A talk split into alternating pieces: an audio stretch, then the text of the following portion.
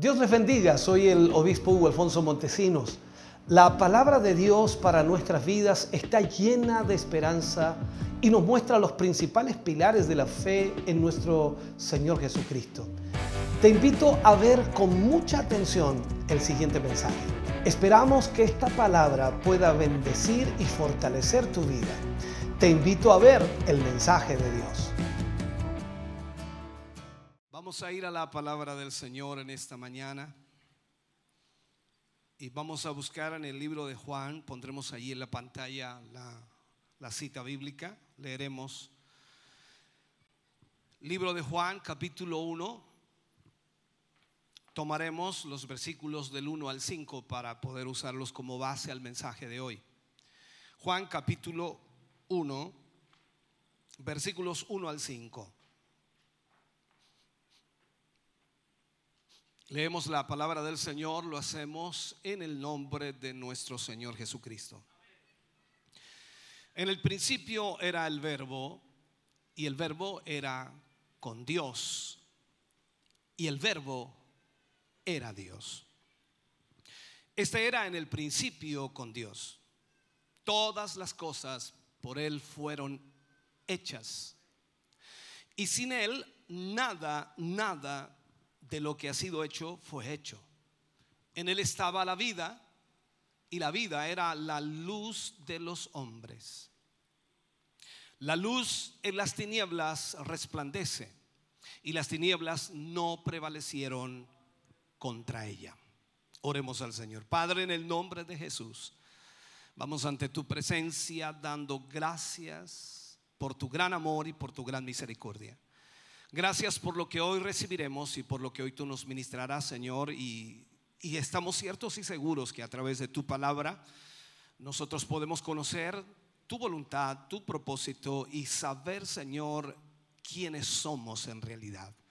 En el nombre de Jesús te agradecemos este tiempo que nos darás y nos permitirás conocer a través de tu palabra tu voluntad. Para la gloria de Dios, amén y amén, Señor. Fuerte ese aplauso de alabanza al Señor. Aleluya. Puede sentarse, Dios le bendiga. Yo le voy a rogar su máxima atención, ya que cada tema que tocamos el día domingo profundizamos un poco más de lo normal en la escritura. Tratamos de, en lo posible, ver lo que no podemos ver cuando leemos normalmente la palabra de Dios. Hemos estado tratando una serie que se llama La Iglesia y este vendría a ser la lección número 5 y hablaremos hoy acerca de el instrumento del propósito eterno, el instrumento del propósito eterno. Hemos eh, visto de alguna manera en los eh, temas anteriores lo que es la iglesia en sí. Recordemos que el Señor Jesús vino a instaurar la iglesia primeramente a morir en la cruz por nuestros pecados, a cumplir el plan del Señor para restaurar la comunión entre Dios y el hombre o entre el hombre y Dios. Y el Señor Jesús que caminó sobre esta tierra pudo hacer el bien, pudo hacer sanidades, milagros en todas las personas. Él tenía, en otras palabras, esa capacidad extraordinaria. Luego de que Él se fue, Él dijo que nosotros, la iglesia del Señor, que iba a iniciarse en el día de Pentecostés, entonces esa iglesia haría también cosas mayores que las que él hizo. Eso implica entonces que cada uno de nosotros como creyentes, como hijos del Señor, tenemos una capacidad y tenemos el don de Dios para poder hacer la obra del Señor, hacer el bien de acuerdo a la palabra del Señor. El Señor Jesús fue quien entonces mostró la obra de Dios sobre la tierra en su ministerio. Pero cuando Él se fue, ¿qué quedó? Bueno, el Señor Jesús se fue y formó otro cuerpo. Y Pablo dice que este cuerpo es la iglesia. Jesús es la cabeza de este cuerpo y el cuerpo en sí es la iglesia. Y nosotros entonces somos guiados por el Espíritu Santo de Dios para hacer las obras de nuestro Señor Jesucristo. Teniendo eso en mente entonces y con claridad podemos en este sentido nosotros sacar toda presuposición sobre la iglesia para que de alguna manera podamos tener una visión sin ningún obstáculo y verla exactamente como Dios la ve. Vemos, por ejemplo, que Juan presenta al hombre celestial hablando de Jesucristo y presenta también a la iglesia eh, personalmente de una manera más completa que cualquier otro escritor. Juan revela a Jesús como el hombre celestial y Juan también revela a la iglesia como ese cuerpo celestial. De hecho, en nuestros estudios de la persona de Cristo, cuando hablábamos de la persona de Cristo, vimos a este hombre celestial y al propósito eterno que había con él. Ahora estamos mirando a la iglesia como este propósito eterno de Dios.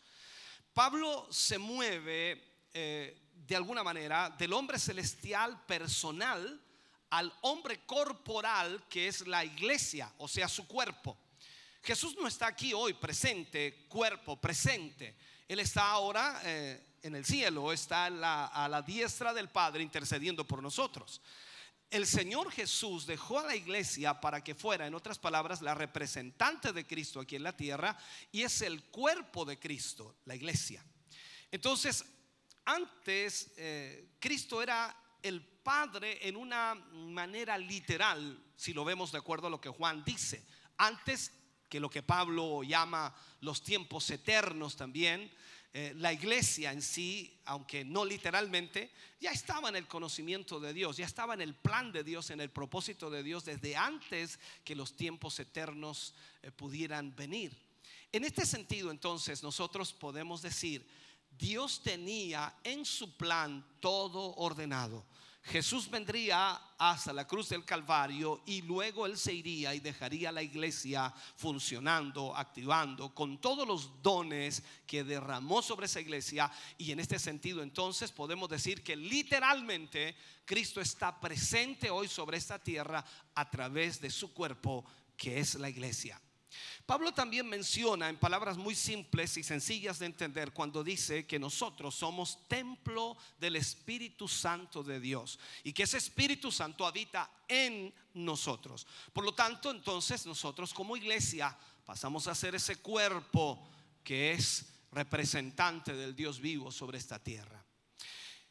Cuando miramos entonces la escritura y profundizamos un poquito en ello, en este sentido, nos convertimos nosotros en ese cuerpo viviente, como nosotros conocemos físicamente a la iglesia desde el día de Pentecostés.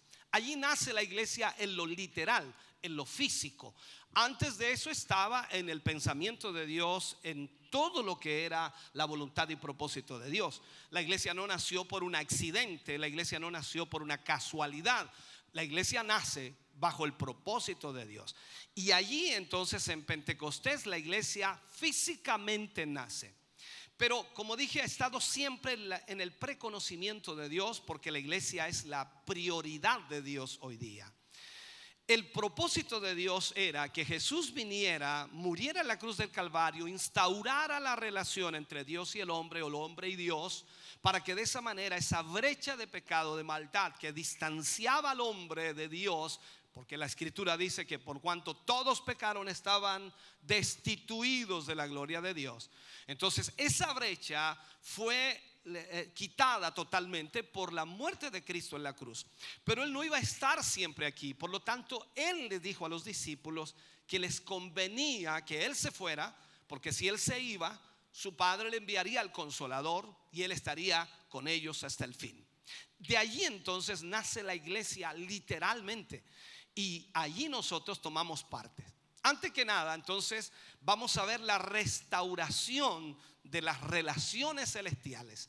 Nosotros aquí eh, hemos leído muchos pasajes y cuando leemos la escritura a veces eh, nuestro pensamiento no tiene la capacidad total para entender la profundidad de lo que allí se dice pero debemos tratar en lo posible de permitirle al Espíritu Santo que nos revele cuál es el plan y propósito perfecto de Dios.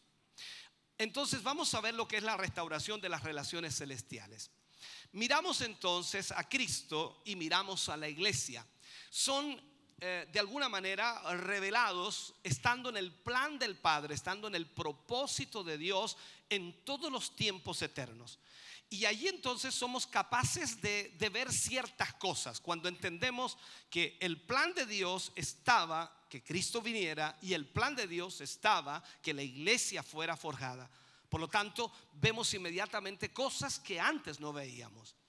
Debido a la caída, Cristo vino al tiempo en relación a la redención y esta redención viene, por supuesto, por eh, este presente siglo malo, por el pecado, la inmoralidad, la corrupción del hombre y del mundo entero.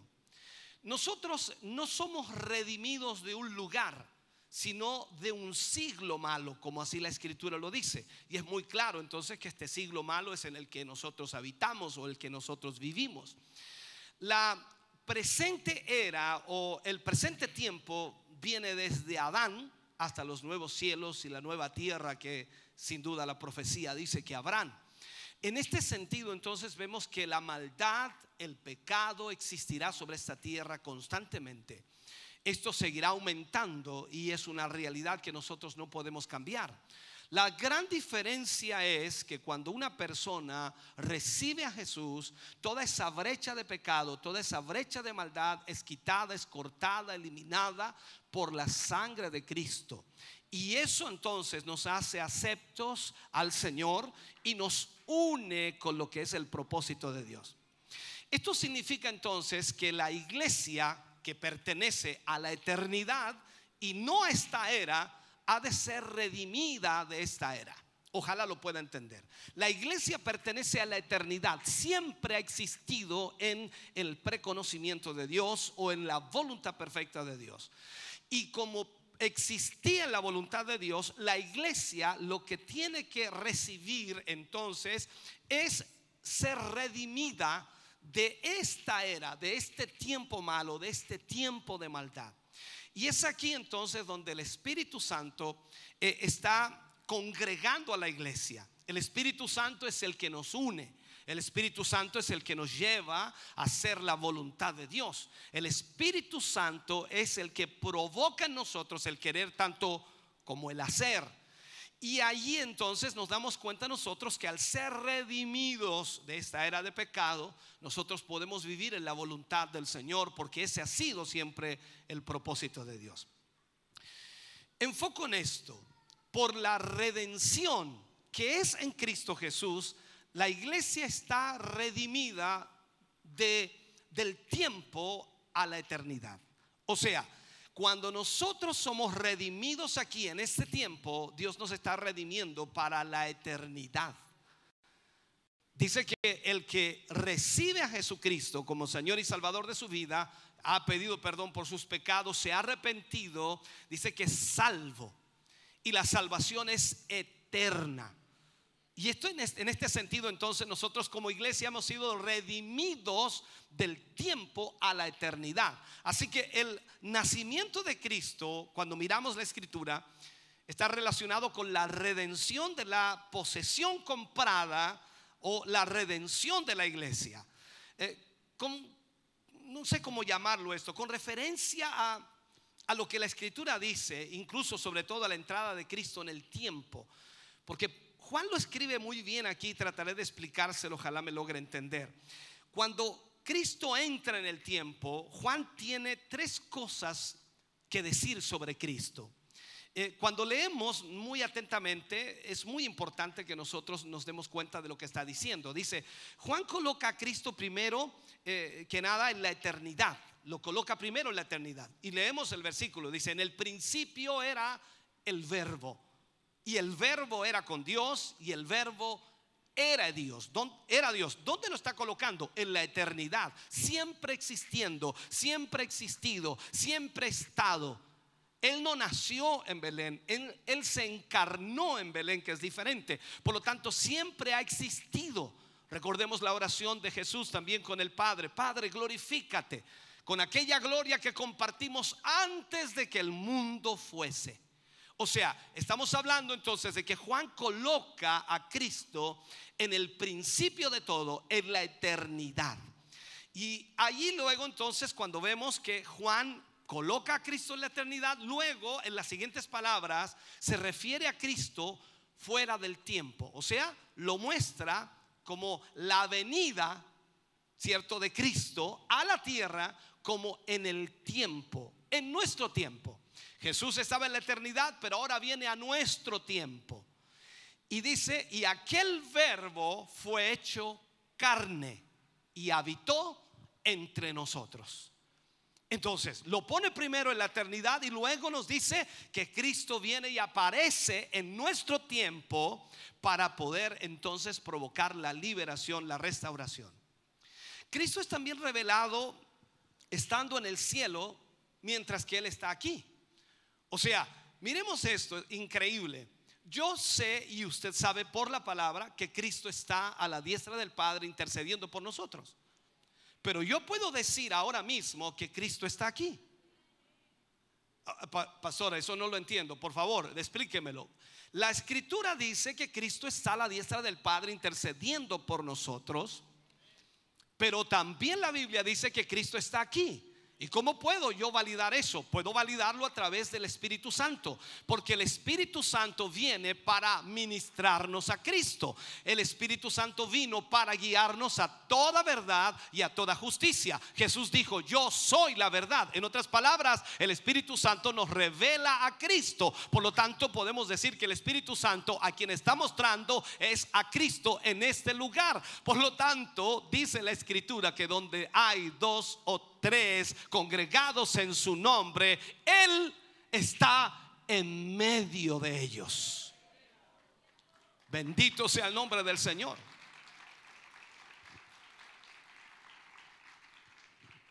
Entonces, mientras que Él está en el tiempo, aún está en la eternidad. Mientras Él estaba aquí en la tierra, cuando estuvo cumpliendo su ministerio, Él también estaba en la eternidad. Aquí debemos entender entonces que la muerte no podía matarle. Eso es una realidad. Jesús murió, sí, la Biblia lo dice, Jesús murió, pero resucitó. Y allí vemos entonces que la muerte era un enemigo vencido. La muerte estaba vencida antes de que siquiera atacara a Jesús. Ya estaba vencida. ¿Por qué lo dice, pastor? Recuerde que Jesús mostró, y lo que la Biblia solamente nos muestra, Juan dice, si se escribieran todas las cosas que Jesús hizo, no cabrían los libros en la tierra para contar todo lo que él hizo. Pero en lo que está escrito dice, por ejemplo, que resucitó una niña que era la hija de Jairo. Estaba muerta y la resucitó. Resucitó al hijo de la viuda de Naín. Lo resucitó resucitó a Lázaro que llevaba cuatro días muerto. O sea, la muerte ya estaba vencida antes de que Cristo llegara a la cruz. Por lo tanto, nosotros decimos, claro, Jesús siempre ha existido. No hay nada imposible para Dios. Por eso ese versículo nos hace ahora tanta razón. Nada hay imposible para Dios. A veces nosotros decimos, eh, hay, hay cosas que son posibles, pero hay otras que son imposibles. Para Dios nada es imposible. Tanto así que él le dijo a Marta antes de resucitar a su hermano Lázaro, le dijo que él era la resurrección y la vida. Y el que creía en él, aunque estuviera muerto, viviría. Amén. Entonces vemos aquí que mientras él estaba en su ministerio aquí en la tierra, también estaba en la eternidad. Veamos una cita, Juan capítulo 3, versículo 13. Dice, nadie subió al cielo, sino el que descendió del cielo, el Hijo del Hombre, que está en el cielo. Nosotros leemos ese versículo y dice, eh, a ver, me, me, enredé, me enredé. Dice, nadie subió al cielo, sino el que descendió del cielo, el Hijo del Hombre, que está en el cielo. Bueno, no tenemos el tiempo para explicar todo eso, pero eh, quiero tratar de hacerle ver esto. En Cristo, esto viene a ser una realidad de la iglesia también. En cada miembro de la iglesia, de esa iglesia verdadera, de esa iglesia que busca al Señor, que adora a Dios, que exalta al Señor, entonces viene a ser una realidad. En Cristo, usted y yo individualmente y colectivamente como iglesia estamos ambos en el tiempo y en la eternidad. O sea, en la pre o en el preconocimiento de Dios usted ya existía. Dice que Él nos conoció antes de que el mundo fuese. Escuche bien, cuando el Señor le habla a Jeremías, ese muchacho joven como profeta, Él no quería pregonar el mensaje del Señor y el Señor le dice, no digas soy niño, yo pondré mis palabras en tu boca. Y le dice, yo te escogí, te escogí antes. ¿Recuerda ese versículo? O sea, el Señor está diciendo en realidad que Él está muy, muy, muy adelantado. Nosotros estamos viviendo este día, este día es domingo, este día es perfecto. Pero el Señor ya, hermano querido, tiene todo planificado, tiene todo ordenado, tiene todo claro. Él, sabe cuántas veces el enemigo, Satanás, te va a atacar, pero Él tiene todo planificado para que los ángeles de Dios te protejan, te cuiden, te guarden, te guíen. Porque eso es lo que Dios hace. Dios tiene el preconocimiento de las cosas. Por eso es que Dios es todopoderoso en todas las áreas. Ahora, el hombre nace en el tiempo, este es nuestro tiempo.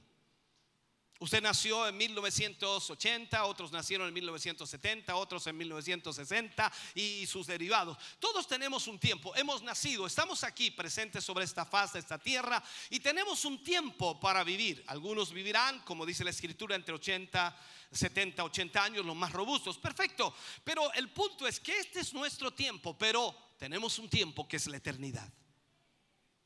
Entonces, veamos esto. En el nuevo nacimiento, cuando hablamos del nuevo nacimiento del creyente, a través de la unión con Cristo, se restablece nuestra ciudadanía celestial. Todos fuimos creados por Dios. Y la escritura dice que fuimos creados para la alabanza de su nombre. Lo que sucede aquí es la distorsión que el enemigo provoca y la desviación que lleva a muchas personas a alejarse de Dios, a abandonar a Dios, no amar a Dios, no servir a Dios. Perfecto. Pero en ese sentido nosotros entendemos ahora que cuando venimos a Cristo, en ese nuevo nacimiento se restablece nuestra ciudadanía celestial. Debe de grabarse esto en nosotros, que no estamos tratando de convertirnos en ciudadanos del cielo. O sea, aquí no estamos tratando nosotros de convertirnos en ciudadanos del cielo. No estamos aquí tratando de convertirnos nosotros en seres espirituales. Nosotros ya lo somos en virtud del nuevo nacimiento. O sea, si usted ha nacido de nuevo, usted es un ciudadano del cielo. Si usted nació de nuevo, usted es un ser espiritual. Esta relación, hermano querido, eh, entendemos, se perdió con la caída en el pecado, pero ha sido recuperada en el nuevo nacimiento. Jesús fue muy claro cuando habló con Nicodemo, te es necesario nacer de nuevo. La religión no es, el, no es la solución, es nacer de nuevo. Necesitas nacer de agua y de espíritu. Por lo tanto, el nuevo nacimiento es lo que cada creyente necesita. Usted puede ir a una iglesia 1500 veces, pero si no ha nacido de nuevo, usted no tiene esa ciudadanía celestial. Ahora, la, ley y los motivos de esta unión es totalmente eterna. Hay una ley de Dios que establece todo esto. Queremos ver entonces la relación con esto. Por ejemplo, Israel Dios le dio muchas promesas. Y dos cosas están evidentemente marcadas en las promesas que les dio Israel y por supuesto lo relacionado a la mente judía, a lo que los judíos pensaban o a lo que los judíos veían como más importante y relevante en sus vidas. La frase o mejor dicho, lo que ellos pensaban era siempre en el reino de los cielos y lo segundo era la vida eterna.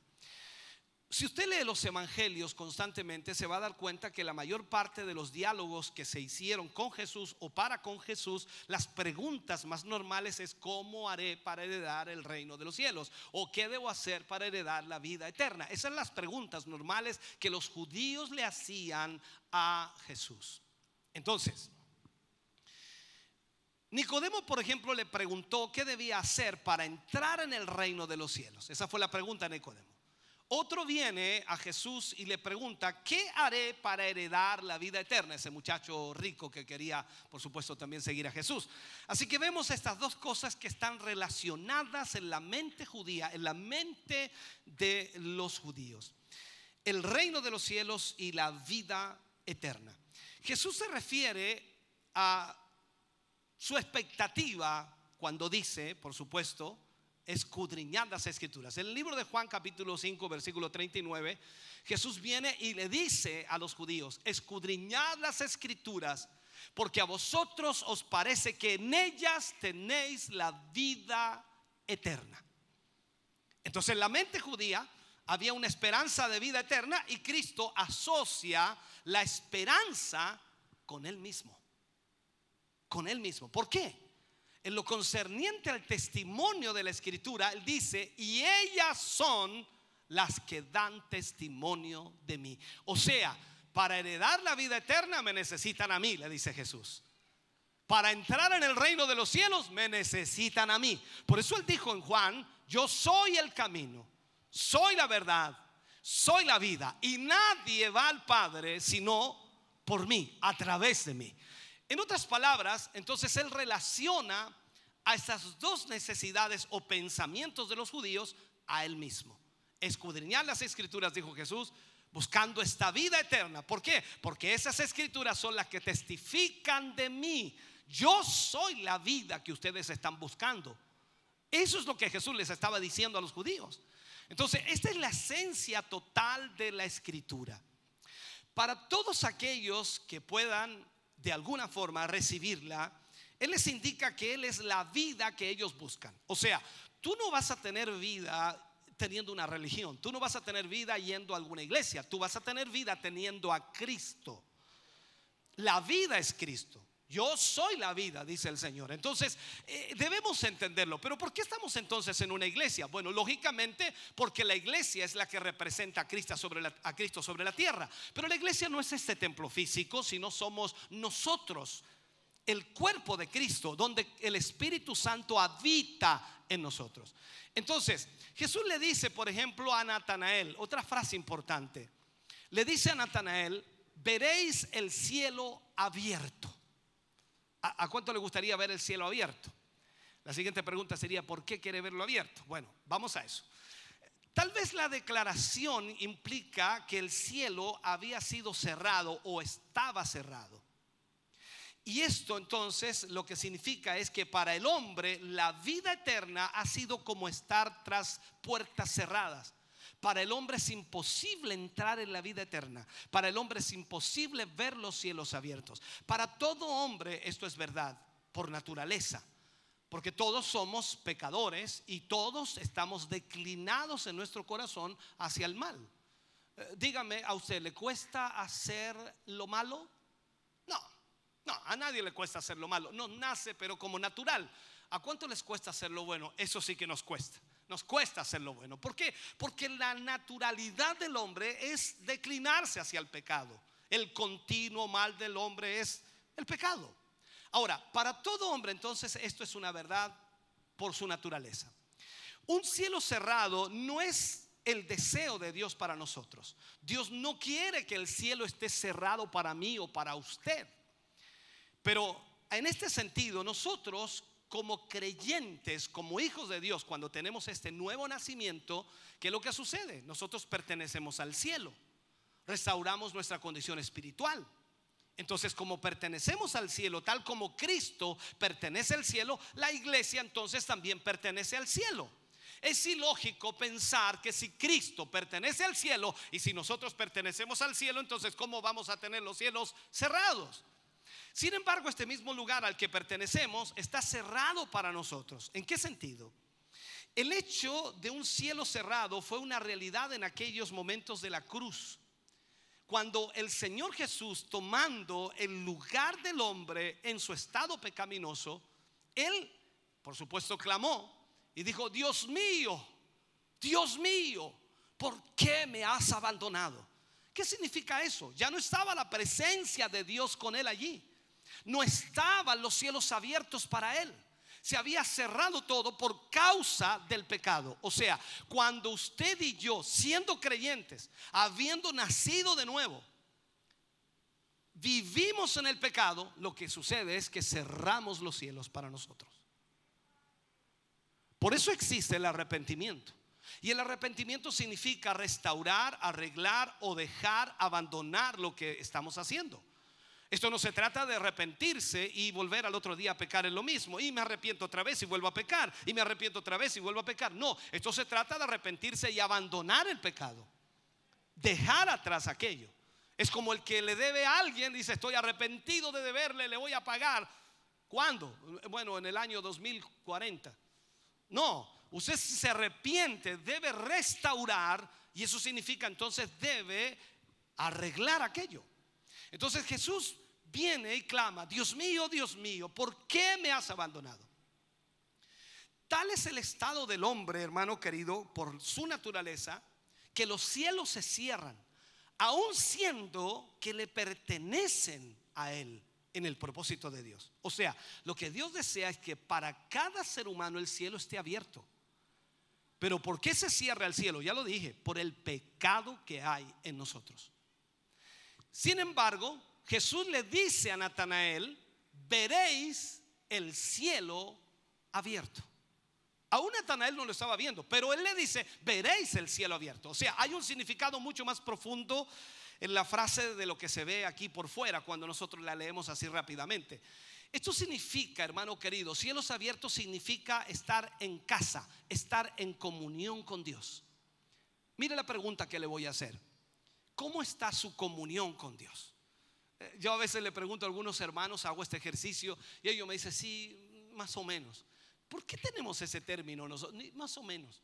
Bueno, ¿está bien o está mal? Recuerde la Biblia dice tú sí, sí, tú no, no, o frío o caliente. O sea, tibio no sirve, más o menos no sirve. Entonces significa esto, estar en comunión con Dios. Y esto es lo que significa entonces un cielo abierto. Significa que ahora la relación a través de Cristo, en unión con Cristo, ha sido restaurada. Así que quiero decir que estar en casa, en unión y comunión con Dios, entonces es tener los cielos abiertos. Esto significa tener una vida celestial. Yo sé que esta palabra para nosotros no es muy lógica porque apenas apenas entendemos lo que significa palabra espiritual. ¿Ya? Palabra celestial, ah, no entiendo, sí, apenas soy espiritual, pastor. Pero entendamos, por favor, lo que digo. Jesús siempre fue celestial, a pesar que estuvo en esta tierra. Él pertenecía al reino de los cielos. Por eso es celestial. Usted y yo como cristianos, como creyentes, habiendo recibido a Cristo, teniendo esa, ese nuevo nacimiento, nosotros pasamos a ser espirituales y celestiales. Entonces, entendamos esto. Esta comunión ha sido restaurada a través de Cristo. El tener una vida celestial, celestial es tener todos los recursos del cielo a nuestra disposición. El tener una vida celestial es tener todos los recursos del cielo a nuestra disposición. Esto es como decir, ¿qué nos puede hacer el enemigo? Días atrás hablaba con un hermano y él me decía, pastor, eh, el diablo, el diablo de una de estas me va a matar. Yo le decía, hermano querido, le decía, imagínate esto, te voy a poner este ejemplo, si el diablo pudiera matarte, si el diablo pudiera hacerlo, ya lo habría hecho. El diablo no puede matarte si Dios no lo autoriza, si Dios no le da permiso, si Dios no le abre la puerta, si Dios no te saca el cerco, si Dios no quita la protección, si Dios, hermano querido, no hace eso, el diablo no te puede ni tocar. Si ahora tienes luchas, ni te preocupes, confía en el Señor, Él estará contigo. ¿Por qué? Porque Él te ayudará, te apoyará, te respaldará. Pero el diablo no puede matarte, porque si pudiera ya lo habría hecho. Eso es el significado de un cielo abierto. Esta realidad, hermano querido, debe ser otra vez traída a la iglesia. La iglesia debe entender que cielos abiertos es una comunión con el Señor, una relación a través de Cristo, la cual nos permite a nosotros tener todos los recursos del cielo en nuestra vida. Mientras caminamos con Dios, el cielo se abre para nosotros el cielo se abre para nosotros. Ahora, el principio del cielo abierto es lo que llamamos vida eterna en Cristo. La seguridad o la convicción de la vida eterna. Algunos cristianos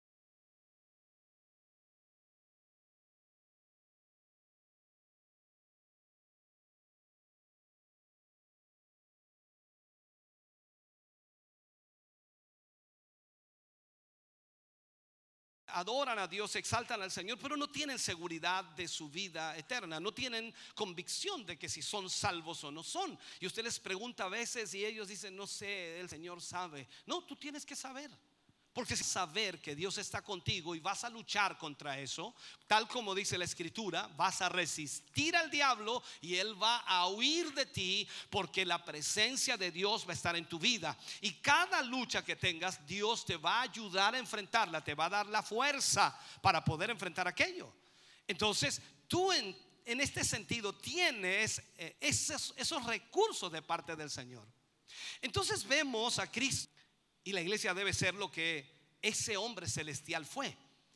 Dice que Jesús anduvo haciendo bienes, sanando a los enfermos, libertando a los endemoniados, resucitando a los muertos. ¡Wow! ¿Qué no hizo Jesús? Tú y yo debemos hacer exactamente lo mismo. Dice, hace que yo no tengo eso. ¿Cómo si tú y yo tenemos los recursos del cielo? Por eso entonces debemos entender que Dios desea que nosotros instauremos o arreglemos esa comunión con Él. Hemos visto bastante de esto, hemos tratado con la persona de Cristo, el hombre celestial y la vida eterna al mismo tiempo. Y es muy necesario ahora que hagamos la relación entre este hombre celestial y la iglesia. ¿Por qué? Porque la iglesia se ha convertido en lo que el hombre celestial fue. O sea, Jesús dejó a su iglesia y envió a su Espíritu Santo para qué? Para que usted y yo hagamos mayores obras que las que él hizo. Esto lo enseñé en otro de los temas cuando le hablé de la medida de fe. Usted tiene una medida de fe. Y esto es el vaso, esto es la iglesia. Y usted puede ver que el vaso está casi lleno. Vamos a suponer que está lleno. Pero no lo llené yo solo con mi medida de fe. No, yo posiblemente llegué un poquito, unos milímetros abajo, y vino otro hermano y otros milímetros más y otros milímetros más, y vino el otro y el otro y el otro y el otro. Y empezamos a llenar el vaso por la medida de fe. La iglesia cuando se une, cuando ora, cuando clama, cuando busca a Dios, no hay poder del enemigo que pueda detenerla. No hay nada que pueda detenerla. Por eso es importante que cuando nosotros decimos, alguien está pidiendo oración, nosotros nos unimos para orar y mi medida de fe, su medida de fe, la medida de fe del hermano y de la hermana hace un potencial extraordinario y podemos ver la mano de Dios. Por eso Jesús dijo, mayores cosas que estas haréis. ¿Por qué? Porque Jesús era uno solo. Él estaba en un solo lugar físico. Ahora la iglesia está en miles, millones de lugares físicamente. Por eso entonces la obra del Señor es hecha en el mundo entero, ahora mismo, en esta mañana, considerando de que todos los países tengan el mismo horario, por decirlo así. En todos los lugares, en todas las iglesias del mundo están reunidos, están adorando, están alabando. Hay liberación de endemoniados, hay sanidades, hay milagros, hay restauración, hay convertimiento, hay gente que acepta a Cristo, hay gente que viene a las plantas del Señor. Todo está sucediendo al mismo tiempo y el Señor dice, eso es lo que dije, mayores cosas que estas haréis. Ahora, Juan dijo, así como fue Él en este mundo, así también nosotros. Así que ahora la iglesia se ha convertido en lo que fue este hombre celestial. Y lo que este hombre celestial es en cuanto a su ser, las leyes de su vida y su ministerio se traspasan a la iglesia. Lo que quiero dejar grabado en tu mente es que lleves el Evangelio y que comprendas que el ministerio de la iglesia es exactamente lo que vemos que fue el ministerio de Cristo, como el hombre celestial cuando anduvo sobre esta tierra.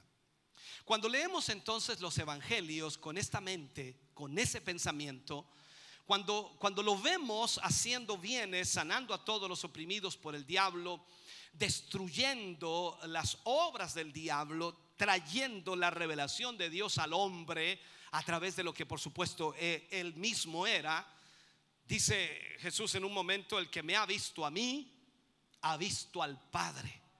Wow, imagínese hermano querido. Es como que usted, voy a ponerlo en usted o lo pongo en mí para que no se ofendan. es como que yo dijera, el que me ha visto a mí, ha visto a Cristo. Y algo le diga, ah". pero eso es lo que debe suceder. Tú debes ser ese hombre celestial que Cristo fue. Entonces, nosotros somos el ministerio de la iglesia en este tiempo. Tú no puedes pensar en otro tiempo, decir, bueno, ojalá la próxima generación haga lo que nosotros no pudimos hacer. Te queda tiempo de vida, respiras todavía, tienes fuerza, energía, úsala para hacer lo mejor que puedas hacer para el Señor. Entonces estaremos moviéndonos hacia lo que Dios está tratando de producir que es una iglesia poderosa, una iglesia que tenga la unción, una iglesia que tenga la autoridad, una iglesia que pueda echar fuera demonios, una iglesia que pueda sanar a los enfermos. Y lo que finalmente hará a través de la iglesia será extraordinario. Porque eso es exactamente el ministerio de la iglesia. Entonces, todo lo que es verdadero y real sobre la persona de Cristo como hombre celestial, ha venido a ser igualmente real para la iglesia. ¿Has visto milagros de Dios? ¿Has visto sanidades? ¿Has visto la restauración de paralíticos? ¿Has visto eh, cuando los ciegos recobran la vista? ¿Has visto cuando los oídos son destapados? ¿Has visto cómo eso sucede? ¿Has visto cómo Dios libera a los endemoniados? ¿Has visto eso? Cuando tienes esa experiencia, hermano querido, tú sabes que Dios está obrando. Y tú sabes que no eres tú, sino es el poder de Dios que obra a través de ti por la comunión que tienes con el Señor. Entonces Jesús, como el hombre celestial, nació aquí en el tiempo, que venía de la eternidad, pero nació en ese tiempo. Así también la iglesia tal como el hombre celestial corporal. Entonces la iglesia tiene su nacimiento aquí en el tiempo. La iglesia nació el día de Pentecostés en lo literal, en lo físico, pero estaba ya en la eternidad de Dios. Cuando presentábamos a los novios aquí hice una pequeña alusión, pudimos haber introducido mucho más aquello, cuando hablábamos de Abraham como Dios, cuando hablábamos del criado como el Espíritu Santo, cuando hablábamos de Isaac como el hijo y cuando hablábamos de Rebeca como la novia. La Biblia dice que Abraham envió a su criado. La Biblia dice que Dios envió al Espíritu Santo. ¿Para qué? Para reunir a la iglesia. El criado fue y trajo a la, muchacha, Rebeca, para llevarla a dónde? Al, novio. El novio no vino a buscar a la novia. Tú sabes que el arrebatamiento, el, el Señor Jesús no pisará esta tierra. No, Él lo esperará en el cielo. Por lo tanto, cuando nosotros vemos que la novia es la que debe ser llevada, ¿y quién va a llevar a la novia? El Espíritu Santo, el criado, esa es la imagen. Entonces el Espíritu Santo está juntando a la novia. Tú eres parte de esa novia y el Espíritu Santo le está juntando porque llegará el momento en que suene la trompeta del Señor y tú y yo volaremos a la presencia de Dios porque la novia está ataviada, la novia está preparada, la novia está lista y el novio la está esperando.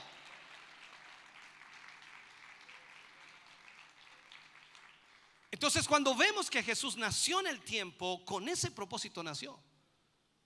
O se encarnó. Entonces, ¿cómo nació Cristo? Primero que nada, lógicamente el verbo fue, fue presentado y, y Juan lo dice de esa manera. Esto es siempre el primer paso. Juan lo encierra todo en una sola declaración y aquel verbo fue hecho carne. Aquel verbo fue hecho carne y habitó entre nosotros. Eso es lo que Juan dice. Pero luego, cuando nosotros vemos el libro de Lucas, nos explica más detalladamente. Él nos dice cómo el ángel vino a hablarle a María y se le presentó con una declaración. Y el ángel luego esperó la respuesta de María.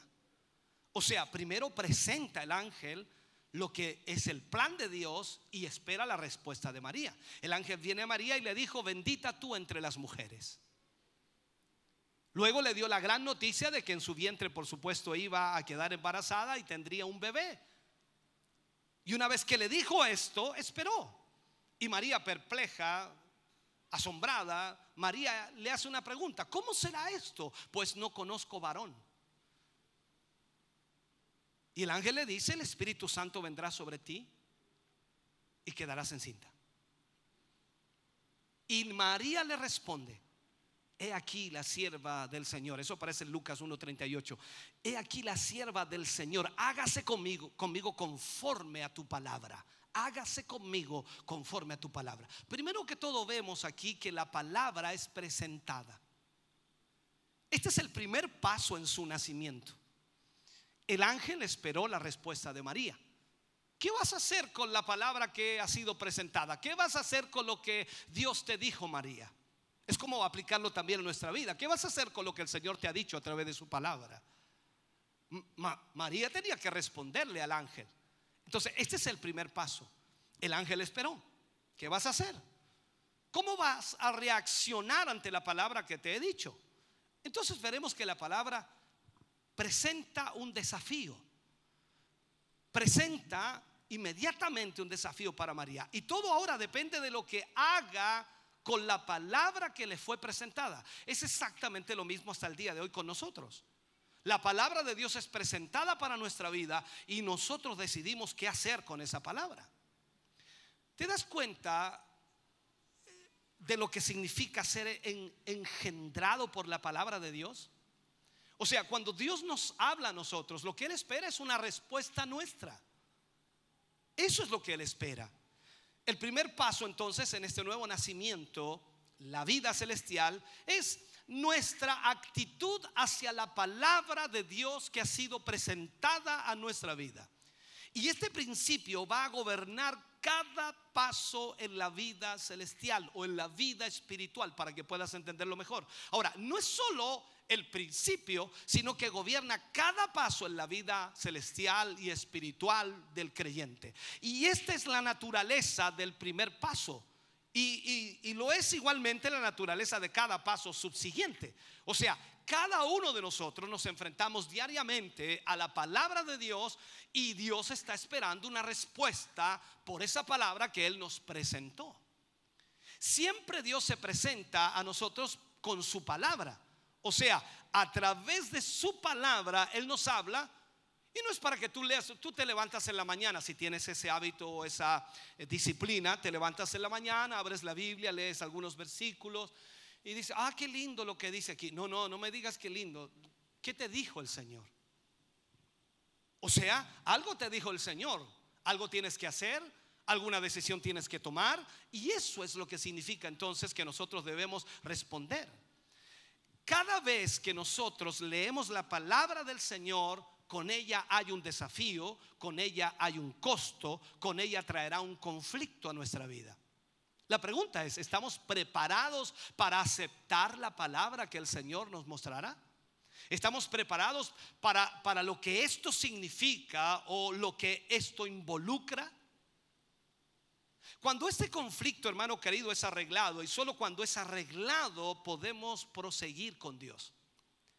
Si usted está en pecado, está en maldad, va a ser imposible que pueda usted obedecer a la palabra de Dios, porque cada vez que Dios le hable creará un conflicto. Pero si ese conflicto está arreglado y usted tiene una buena comunión con Dios, los cielos están abiertos, usted hará la voluntad de Dios sin chistar, sin problemas, sin dificultades, porque usted sabe que es Dios hablándole.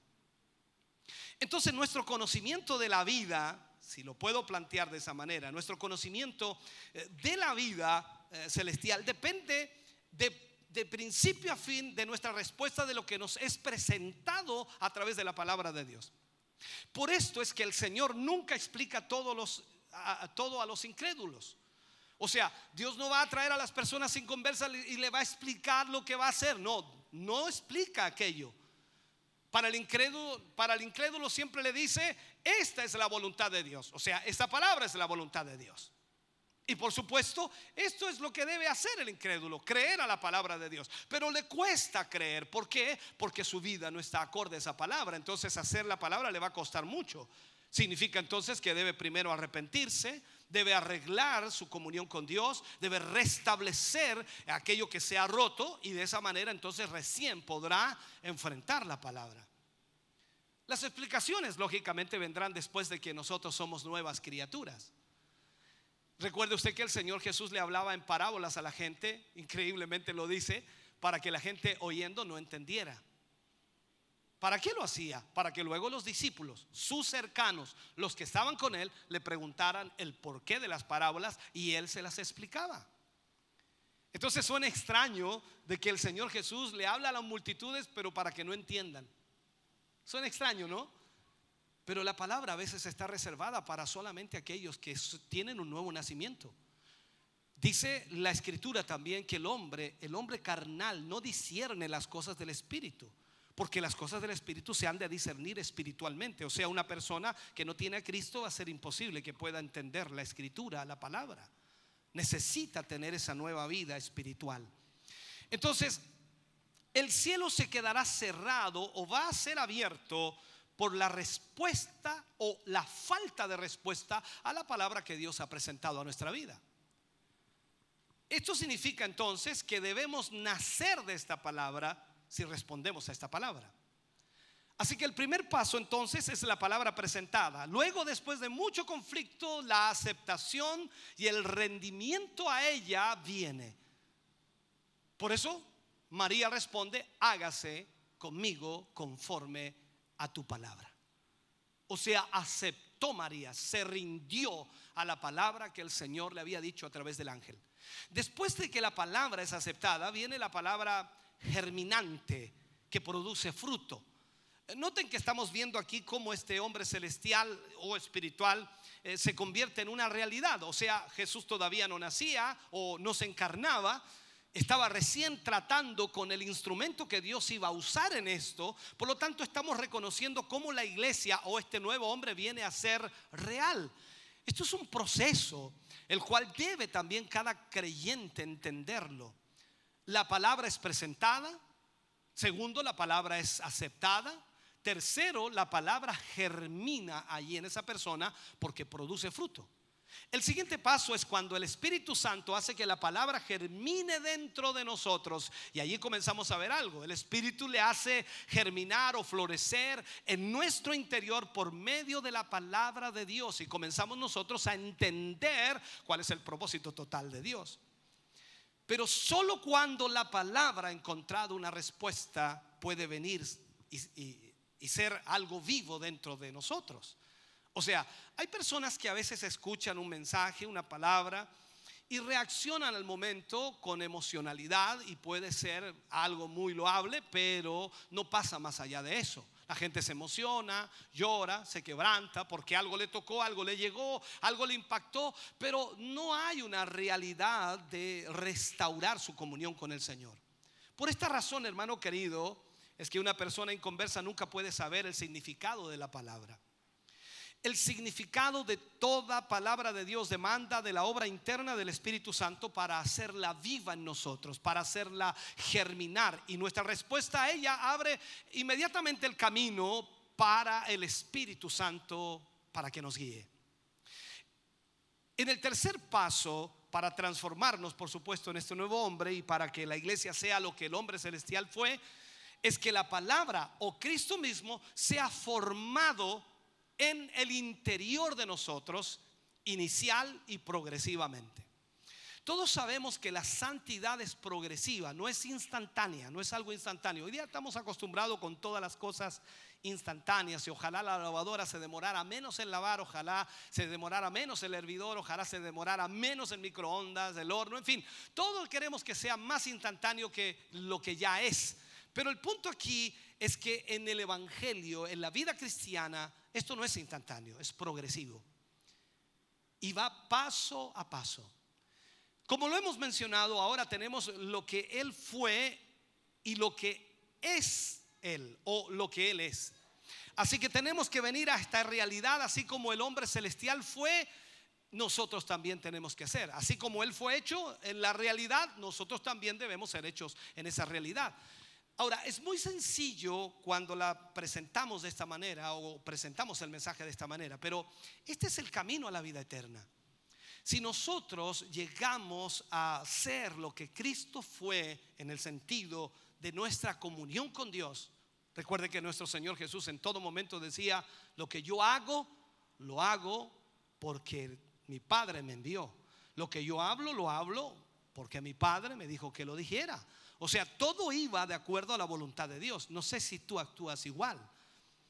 Notemos cuidadosamente que esto no tiene nada que ver con, con María en el caso de lo que estábamos hablando, con su raza o con su naturaleza, sino que por medio del Espíritu Santo hubo una obra completa entre todo lo que María por naturaleza era. O sea, en este sentido, cuando Cristo nació de María, en ella aconteció algo sobrenatural. Todos sabemos, María tuvo un largo linaje natural, o sea, tuvo una parentela, tuvo un historial de familia hacia atrás y en ese linaje hubo todo tipo de personas, incluyendo varias rameras. Cuando el Espíritu Santo formó a Cristo en ella, se cortó absolutamente todo. Esa sangre, esa sangre de la familia de María nunca llegó a Cristo. Es importante notar que nosotros en la misma manera hemos nacido de nuevo y cuando nacimos de nuevo, el mismo milagro que aconteció en el nacimiento de Cristo en María acontece también en nosotros cuando nacemos del Espíritu Santo todo ese linaje hacia atrás, toda esa familia hacia atrás, que pueden haber homicidas y pueden haber ladrones y pueden haber un montón de gente hacia atrás que decimos nosotros, no, es que mi familia es así, yo soy así, voy a morir así. No, todo eso se corta. ¿Por qué? Porque hemos nacido de nuevo. El nacimiento en María no es el único milagro, ya que cuando tú y yo nacimos del Espíritu Santo, es el mismo Espíritu Santo que nos cubre y nos implanta en nosotros la semilla de Cristo y la palabra de Dios se hace carne otra vez en nosotros.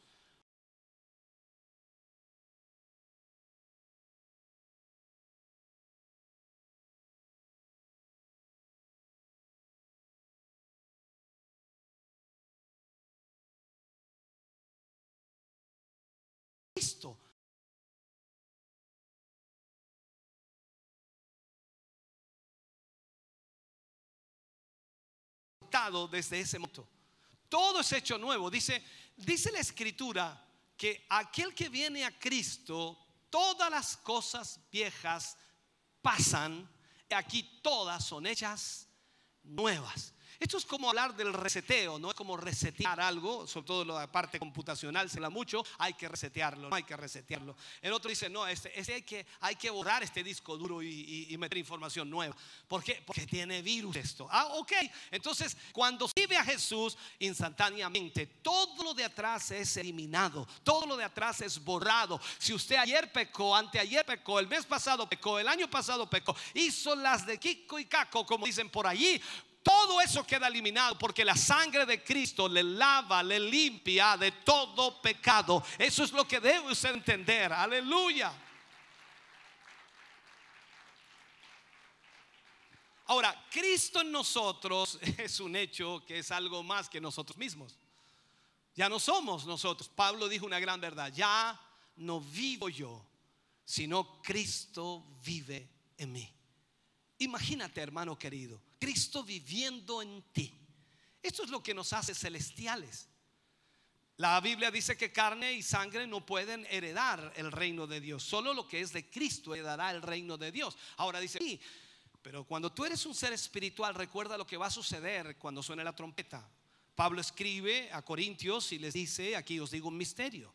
No todos dormiremos, pero seremos transformados en un abrir y cerrar de ojos a la final trompeta de Dios, porque se tocará la trompeta y esto corruptible se vestirá de incorrupción y esto mortal se vestirá de inmortalidad. Aleluya. Esa transformación es extraordinaria para que usted y yo podamos entrar al reino de los cielos. Usted y yo lo sabemos. Hay una ley atmosférica. Usted no puede atravesar, ¿no entiende la atmósfera? Porque necesita eh, equipo para poder respirar, aire para poder respirar. Pero el Señor lo transformará. Usted y a mí pasaremos, hermano, la, la atmósfera, ionosfera, estratosfera y llegaremos a presencia de Dios sin ningún equipo porque seremos transformados en un abrir y cerrar de ojos. Aleluya.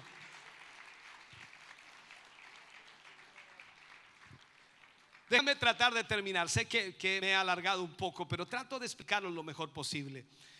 Todo lo que entra en el reino de Dios debe pasar por la prueba de la muerte. Todo, por la prueba de muerte. Algunos, lógicamente, tomarán esto como dirán, bueno, entonces tengo que morir. Eh, sí, pero no en lo físico, tienes que morir en lo espiritual. Esto significa entonces morir a lo carnal, morir al pecado y tomar la nueva vida de Cristo. Todo lo que esté sujeto a muerte morirá. Y la vieja creación es solo esto, muerte. La Biblia dice que por cuanto todos pecaron, están destituidos de la gloria de Dios. Por allí dice que el pecado tiene como paga la muerte. Entonces, todos los seres humanos nacemos para morir en esta tierra. Pero en Cristo Jesús usted puede vivir eternamente. Entonces, en Cristo no está sujeta a la muerte o Cristo no está sujeto a la muerte.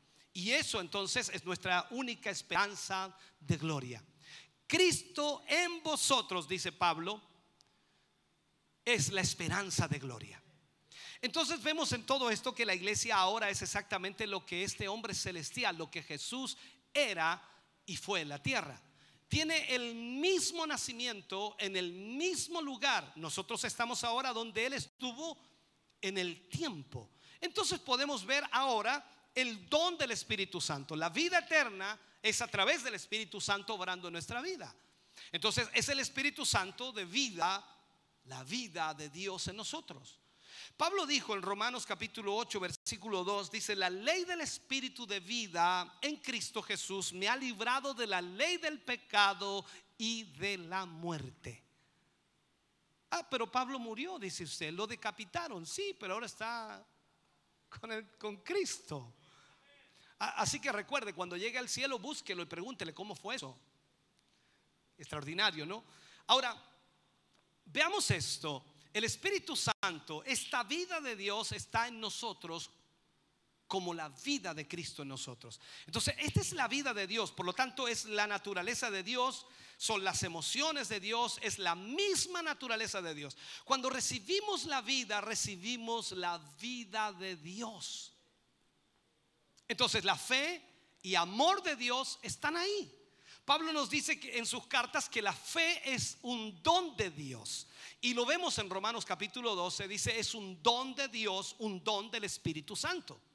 Luego también eh, nos dice que es el fruto del Espíritu. Así que cuando recibimos la vida eterna, este Espíritu Santo de vida de Dios, recibimos también la fe de Dios.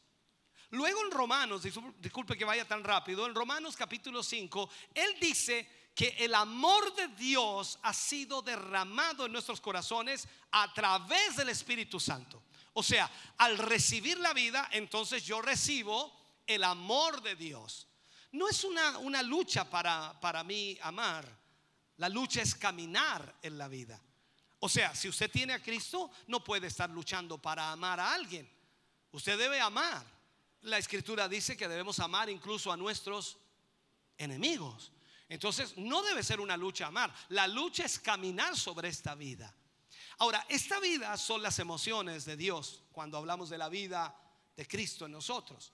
Eh, ya no trato de sentir como Dios, porque a veces la gente trata de hacer esfuerzos para sentir como Dios sentiría, ¿no? Pero no se trata de eso. Cuando la vida de Dios está en ti, tú no estás tratando de sentir como Dios.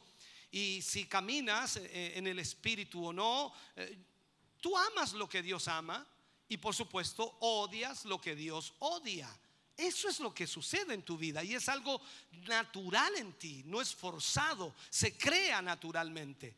Porque es la mente de Dios en el creyente. Recuerda que Pablo le escribe a los corintios y les dijo, le dice, ojalá todos hablásemos una misma cosa, pensásemos una misma cosa. E, ese es el deseo de Dios, que la mente de Cristo esté en nosotros para que podamos hacer su voluntad.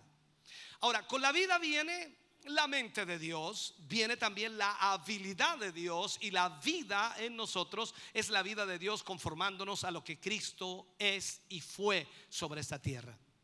El ministerio entonces es la expresión de esa vida, la obra eterna del Cristo interno. Para esto Dios nos ha dado el Espíritu Santo. Ahora, Concluimos entonces que el instrumento del propósito eterno de Dios es la iglesia. Tú no puedes pensar, hermano querido, yo, yo sé que tú dices, bueno, el Señor Jesús puede hacerlo todo, Él lo puede hacer todo, Él puede hacer lo que Él quiera porque Él es grande, poderoso, eterno, maravilloso. Perfecto, dice, o sea, ¿le vas a dejar la pega al Señor cuando el Señor nos dejó a nosotros la responsabilidad?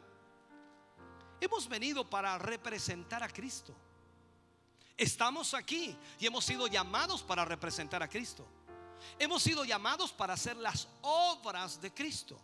La iglesia tú, yo individualmente, nosotros, la iglesia colectivamente, hemos venido para representar a Cristo y ser incluso rechazados por el mundo, así como Él fue rechazado por el mundo, igualmente lo seremos nosotros. Jesús dijo, si con el árbol verde hicieron esto, ¿cuánto más con vosotros los secos?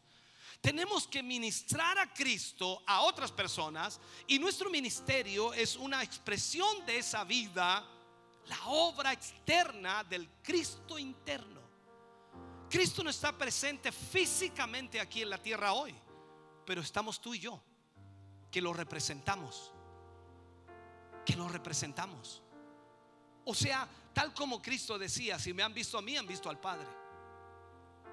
Esto es lo que necesitamos entender. Quizás sea muy grande todavía para nosotros como que no, no logramos entenderlo. Pero cuando tú y yo tenemos una comunión con Dios, los cielos se abren.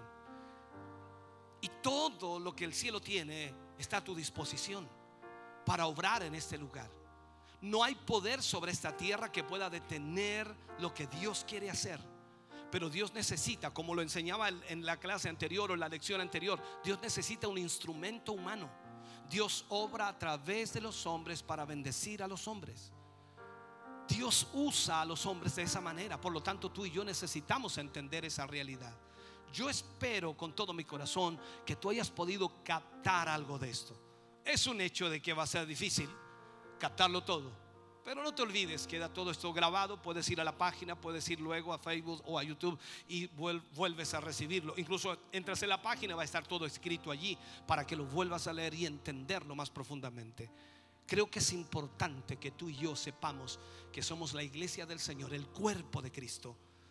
El Señor nos ha dado esta responsabilidad de llevar su palabra, su evangelio, para que otros conozcan la verdad de Dios. Ponte de pie, iglesia, por favor. Ponte de pie. Aleluya.